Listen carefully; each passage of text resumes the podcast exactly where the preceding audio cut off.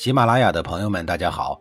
告诉大家一个好消息，除了音频以外，我最近开始以视频的方式为大家讲历史，内容也不再局限于中国古代史，而是涵盖人文、社会、西方历史等等，还包括对一些经典童话人物、历史人物进行全新解读。欢迎大家在微信视频号里搜索“志明侃历史”，同志的志，光明的明，调侃的侃，历史故事的历史，我在视频里等你。上一集里，我说到了享国八百二十三年的齐国没了。虽然这个国家灭亡了，但是有必要再念叨几句。齐国和秦国东西对峙，远隔千山万水，并不接壤，所以秦国的战略是先灭掉其他的国家，最后再干掉齐国。当齐国人看到邻居们一个个被屠杀殆尽，他们的内心究竟是怎么想的呢？可以用一个词来形容，那就是冷漠。另外一个原因，这些被秦国灭掉的邻居也曾经是齐国的仇人，齐国人打心眼里就不愿意帮助他们。可是，在那个操蛋的动乱年代，不帮他们其实就是不帮助自己。当秦国人的大刀砍向自己的时候，齐国人唯一能做的就是束手就擒。齐国亡国之前的冷漠，很容易让人想起德国的牧师马丁·尼摩拉写的忏悔诗。在德国，起初他们追杀共产主义者，我没有说话，因为我不是共产主义者。接着，他们追杀犹太人，我没有说话，因为我不是犹太人。后来，他们追杀工会成员，我没有说话，因为我不是工会成员。此后，他们追杀天主教徒。我没有说话，因为我是新教教徒。最后，他们奔我而来，却再也没有人愿意站出来为我说话。既然连德国牧师都不为齐国人说话了，那么看在姜子牙的面子上，我就再为齐国人说几句相对公道的话吧。马未都老师说了：“历史没有真相，只残存一个道理。”让我们从道理的角度来看一看齐国人的冷漠。齐国人之所以没有最终帮助其他国家抵御秦国，这和之前的五国伐齐事件、齐国跟各个邻居间的积怨实在太深也有很大的关系。你让并没有长远战略眼光的巨婴式齐王建支援自己的敌人去抵抗秦国，实在是强人所难。更何况事秦已紧的传统国策所带来的虚幻友谊。让齐王建对秦国充满了不切实际的幻想，他始终坚信秦国不会攻打自己。那么，除了五国伐齐之外，再往前看一看，齐国应该救赵国于长平之战吗？把巨婴式齐王建和他执政的母亲君王后同时替换掉，换成一个英明的成年的男性君主，齐国会救赵国吗？答案是也不太会。无论是从过去、当下还是将来考虑，齐国都不太会。齐国没有落井下石，背后捅一刀子，就值得赵国烧高香谢天恩了。为什么呀？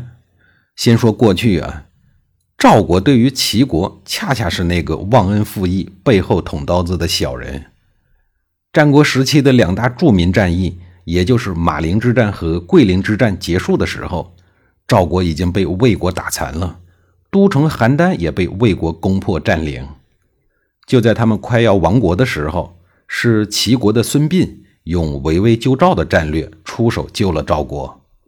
两次大战都是齐国打垮了魏国，这才使得赵国免于亡国。从这两场战役上来看，齐国对赵国是有扶危救亡之恩的。反观齐国，仗虽然是打赢了。可是杀敌一万，自损八千啊！齐国既花钱又死人，劳民伤财的救援赵国，最后呢，并没有得到什么具体的回报，反而得到了赵国忘恩负义，背后捅一刀。齐王建他爷爷齐闵王时期，也就是长平之战，赵孝成王他爹赵惠王那一朝，缓过劲儿来的强大起来的赵国，忘恩负义的数次攻打齐国。赵惠文王十五年，赵国更是派出大军支持燕国大将乐毅，大破齐军。这一次，五国联军攻破了齐国的都城临淄，把齐国几百年的王宫、供奉齐国先祖的宗庙，还有一些个漂亮的建筑物，一把火烧了个干净，把齐国的钱粮珍宝洗劫一空。史书上记载说，进取齐宝，烧其宫室宗庙。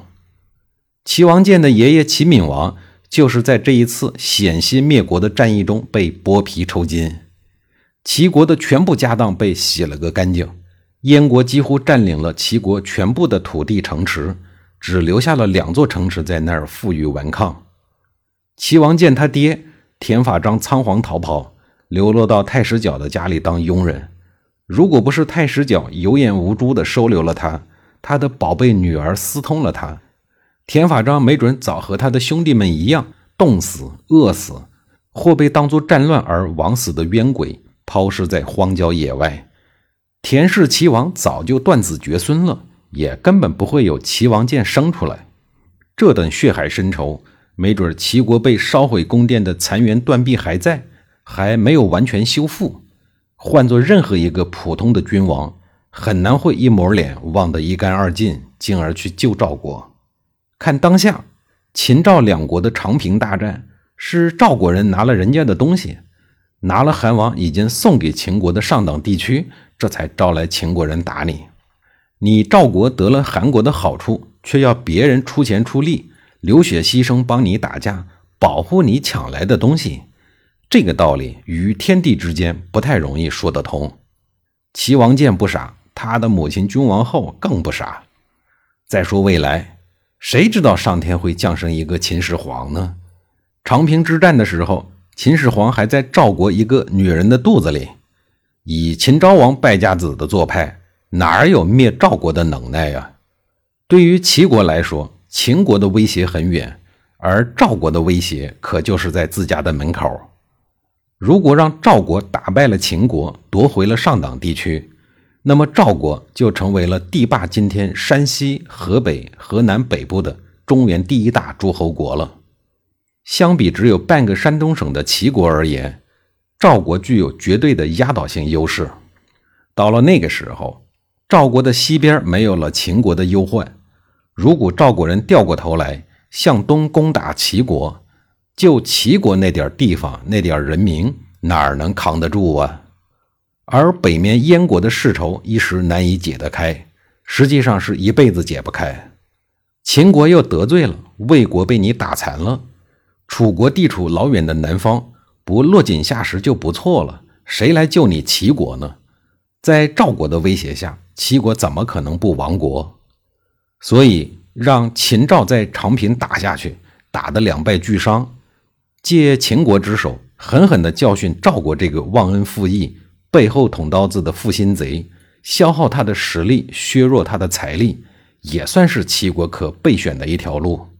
当然啊。对于历史孰是孰非，我都持尊重的态度，毕竟离我们太过于遥远。到今天为止，齐国的事儿就算说完了。下一节里，我正式开讲晋国的前世今生。